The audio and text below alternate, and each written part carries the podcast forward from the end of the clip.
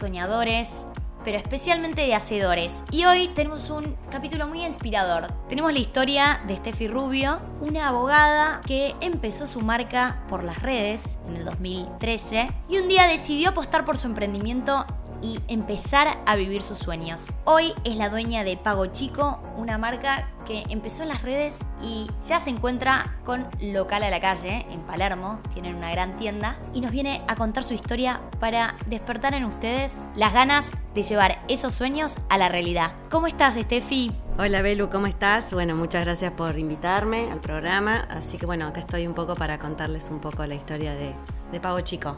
Bien, estoy muy bien estamos sanos, así que nada, mejor que eso, nada, no se puede pedir. Me encanta esto que decís, de empezar el día con un corazón agradecido y quiero que me cuentes cómo empezaste eh, este emprendimiento. Bueno, sí, se dio así naturalmente. Eh, yo, yo, ya trabajaba en el Poder Judicial, así que no tenía mucho tiempo libre, pero bueno, siempre tuve como una fuerte inspiración por, por lo artístico, por la fotografía, por todo lo que es arte. Así que nada, eso fue cada vez abarcando más tiempo en mí. Y bueno, así fue. Empecé con sobres y con carteras, los vendía a través de Facebook.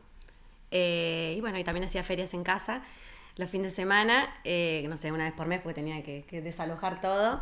Y, bueno, como que se fue dando naturalmente, digamos, hasta que bueno, después empezó a ocupar mucho más tiempo y bueno, después recién fue el showroom. Ya cuando arranqué con el showroom ya empecé a incorporar eh, indumentaria, digamos sin pensar en lo que iba a pasar después. En su momento era como un complemento más para, para la gente que venía al showroom y bueno, y se fue dando todo el crecimiento de a poco. Desde, desde la como era abogada, la marca sí la registré desde el primer momento, eh, porque sabía que después por ahí crecía y después es todo un problema. Así que solamente la tenía registrada en lo que era en carteras, morrales, etcétera pero no la tenía en indumentaria, que me costó mucho después, la tuve que comprar, bueno, fue todo un tema posterior, pero por suerte salió bien.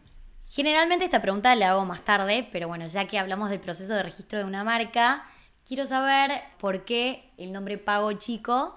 Y también estaría bueno que nos comentes un poco esto, cómo es cuando una marca ya está registrada, cómo es el tema de la compra, siempre uno tiene la posibilidad de comprar una marca o cómo te contactás con el dueño de la marca, por mail, si le manda un correo, no, la verdad es que no, no, sé, es mediante abogados. Bueno, primero, ¿por qué Pago Chico? Pago Chico es un festival de Doma que se hace en las altas cumbres, en, sí, en las sierras, en tras las sierras. Yo soy, o sea, soy mitad puntana, mitad cordobesa.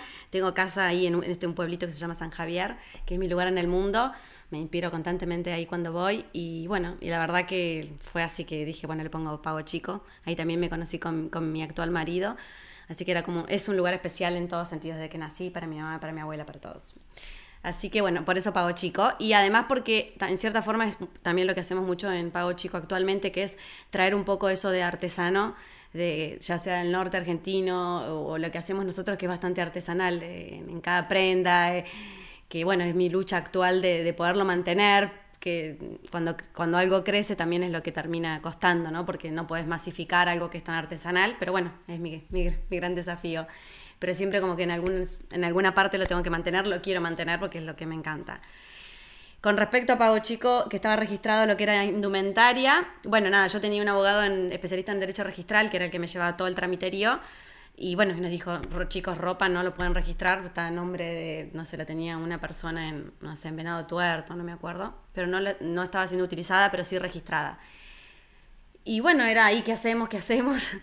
le decimos o no, porque Pago Chico ya estaba, ya estaba siendo usado por Celebrity, ya como que tenía en ropa encima, o sea, era bastante hasta peligroso el juego, porque podían decir, bueno, te pido fortuna, eh, bueno, nada, fue muchísimo estrés en su momento, pero la verdad que, nada, mi marido levantó el tubo, habló, habló con, con, con, la persona que tenía la marca y le dijo, mira, nosotros eh, queremos comprarte el Pago Chico ropa, tenemos una marca y bueno, sé que no lo usás, contanos. Y bueno, él dijo que lo tenía registrado para su esposa, que le gustaba la ropa de polo.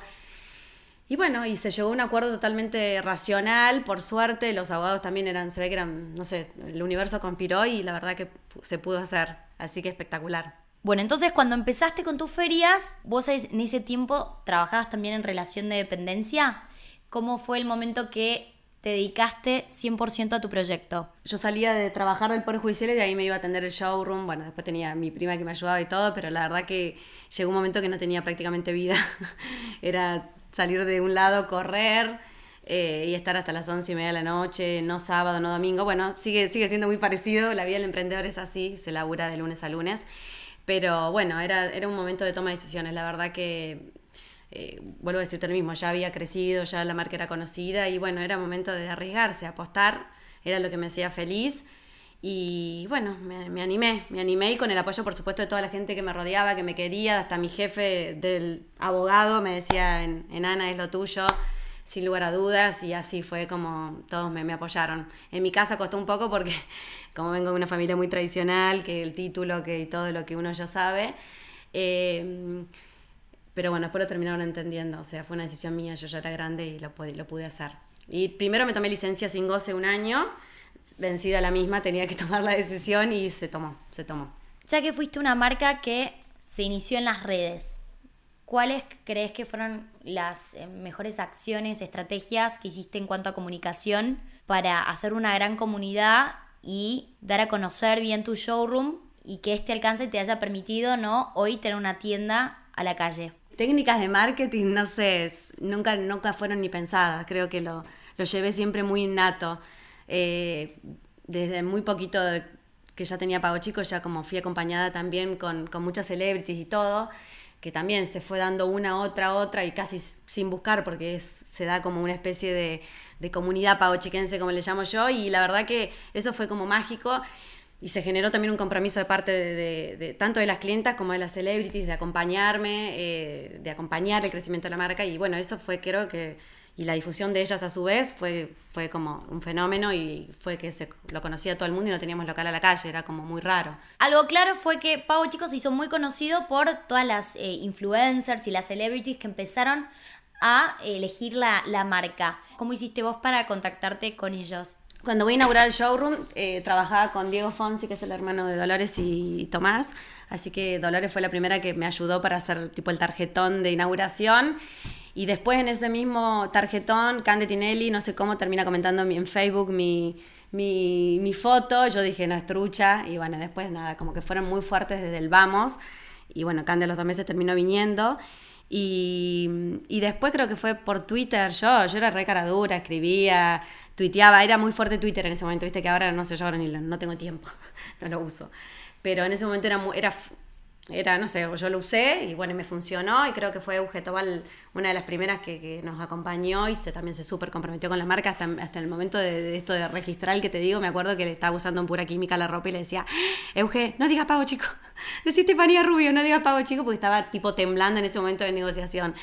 Pero Después se fue, sí, si tenía que escribir, escribía. O sea, mi mensaje es, eh, hace todo lo que, o sea, la timidez no va. Eh, si vos confías en, tu producto y en lo que haces y la gente ve que hay amor detrás, el que lo quiere comprar a eso lo compra, calculo que es porque va unido y vuelta. Y a mí fue eso. Y no solamente los celebrities, creo que con las clientas también, con todo. Es, si hay corazón, eh, eso llega.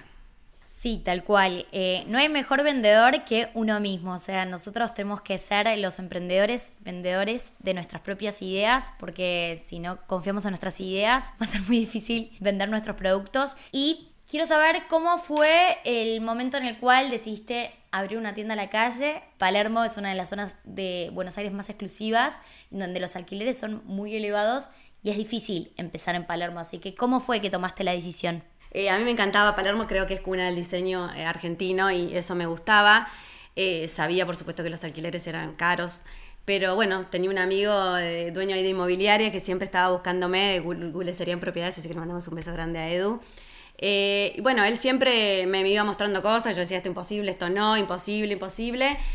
¿Qué me había pasado? ¿Por qué quería llegar a la calle? Pago Chico ya era bastante conocido, era un desafío por supuesto estar a la calle con todo lo que eso implica pero a su vez estábamos siendo, me estaban copiando mucho todo esto, pintado a mano y todo, por todo el país, y como que era como un desafío también de decir, bueno, no, quiero estar yo a la calle, como en ese momento era, no sé si era un capricho, no lo sé, pero creía que la marca se lo merecía ya estar a la calle. Y bueno, y ahora ya estamos, Palermo tiene sus pros y sus contras, pero bueno, nosotros estamos muy contentos.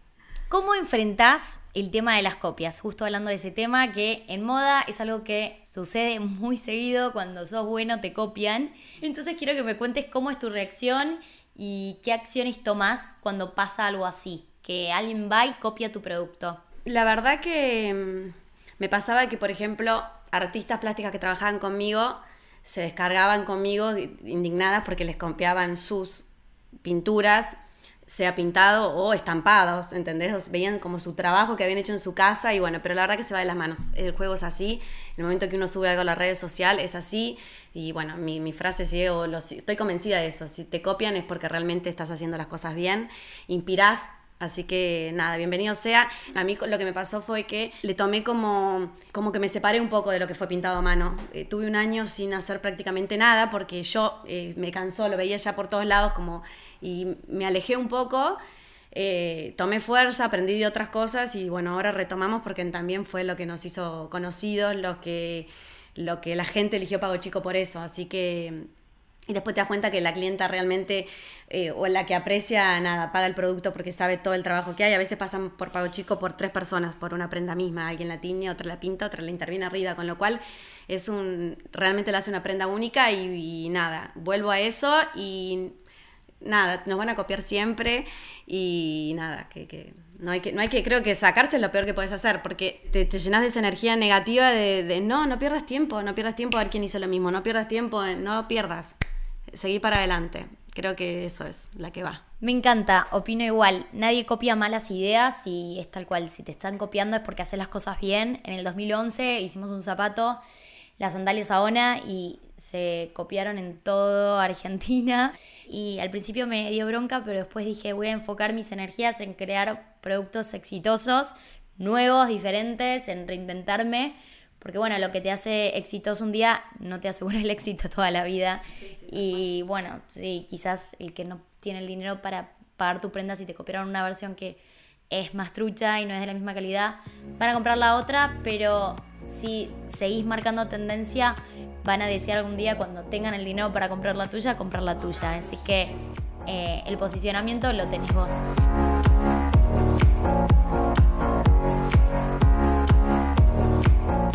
Si quieren estar al tanto de todos los episodios semanales de Emprendals, no se olviden de suscribirse en iTunes o de seguirnos en SoundCloud. Nos van a encontrar bajo el usuario Emprendals. Sus comentarios siempre nos aportan. Y si les gusta el programa, por favor compártanlo en sus redes sociales.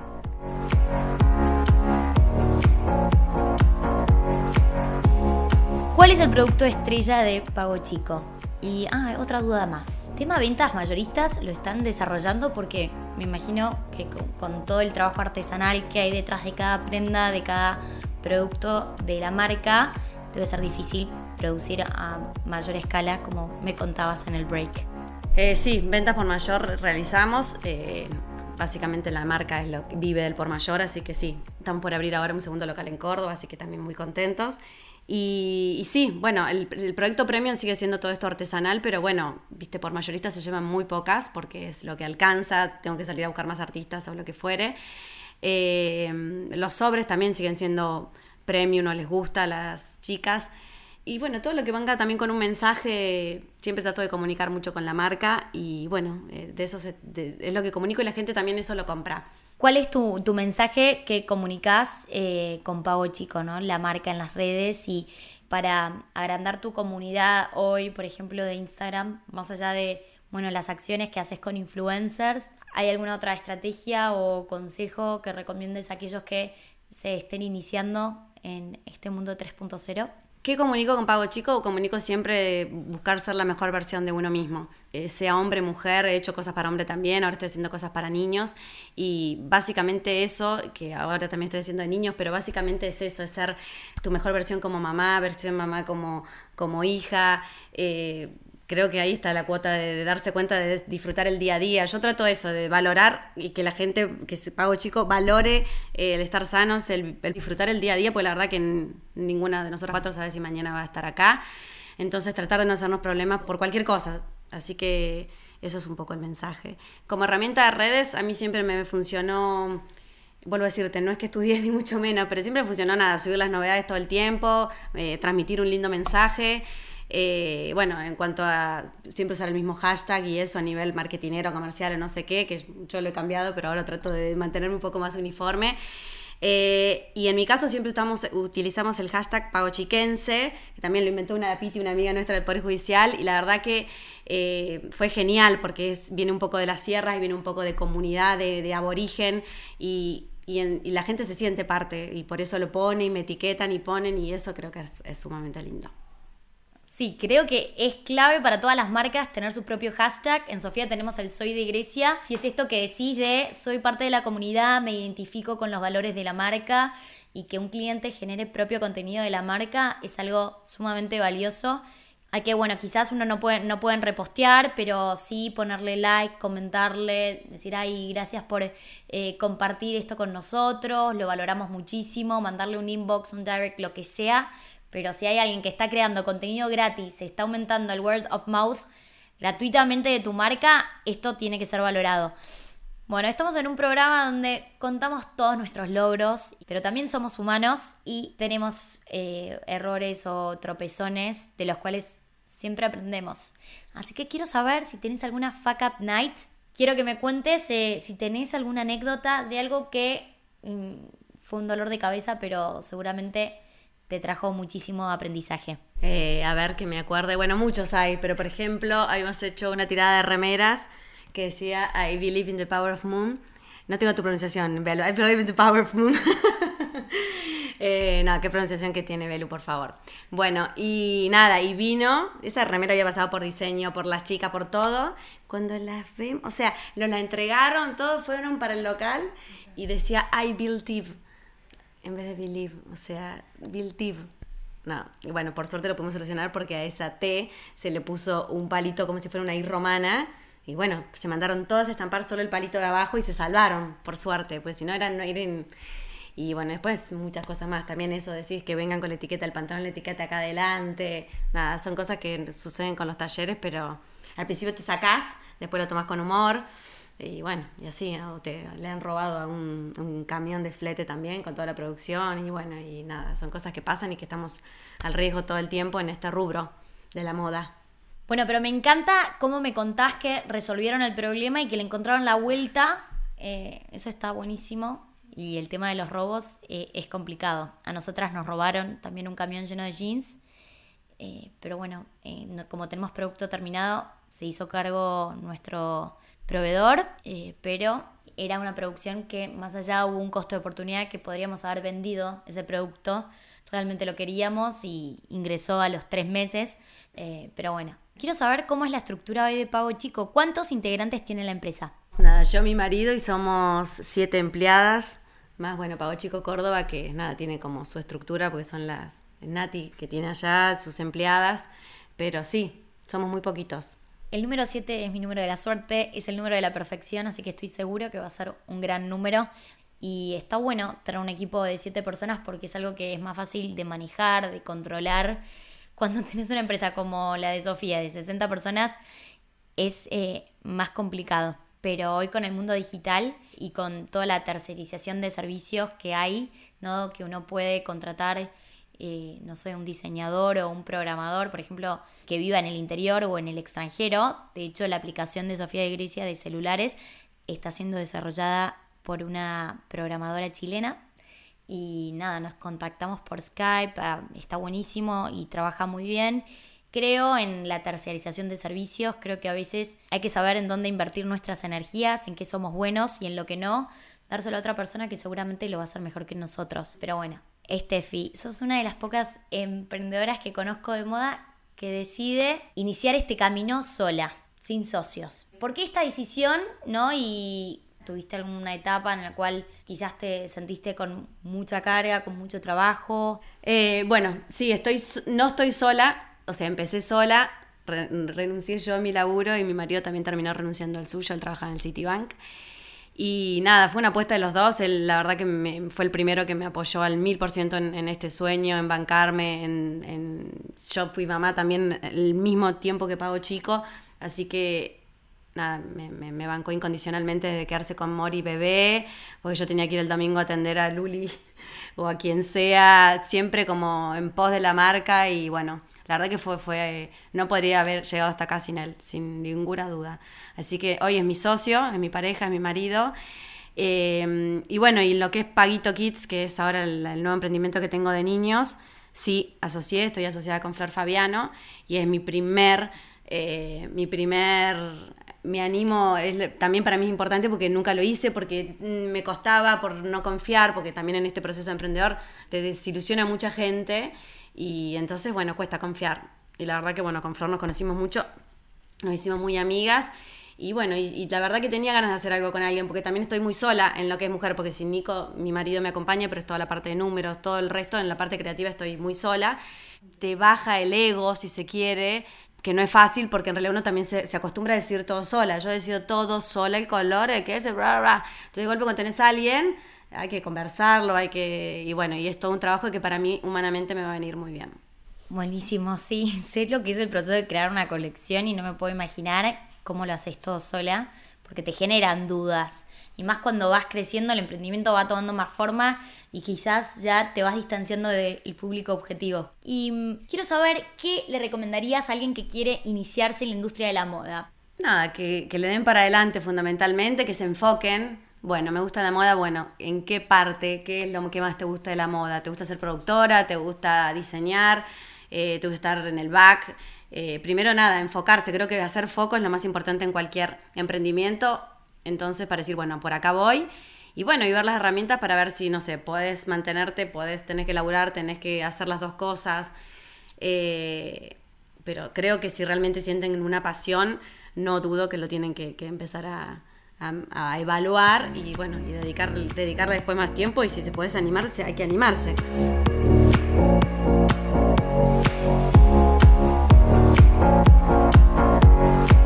Bueno, ese fue nuestro programa de hoy. Quiero que nos cuentes, Steffi, cuáles son las redes, eh, los links para que toda nuestra audiencia de hoy, que no conoce Pago Chico, los siga en las redes. Bueno, puedes seguirnos por el Instagram es arroba pago chico, Twitter arroba pago chico, la página es www.pago-delmediochico.com. Bueno, ese fue nuestro programa de hoy, espero que lo hayan disfrutado, les mandamos un beso enorme.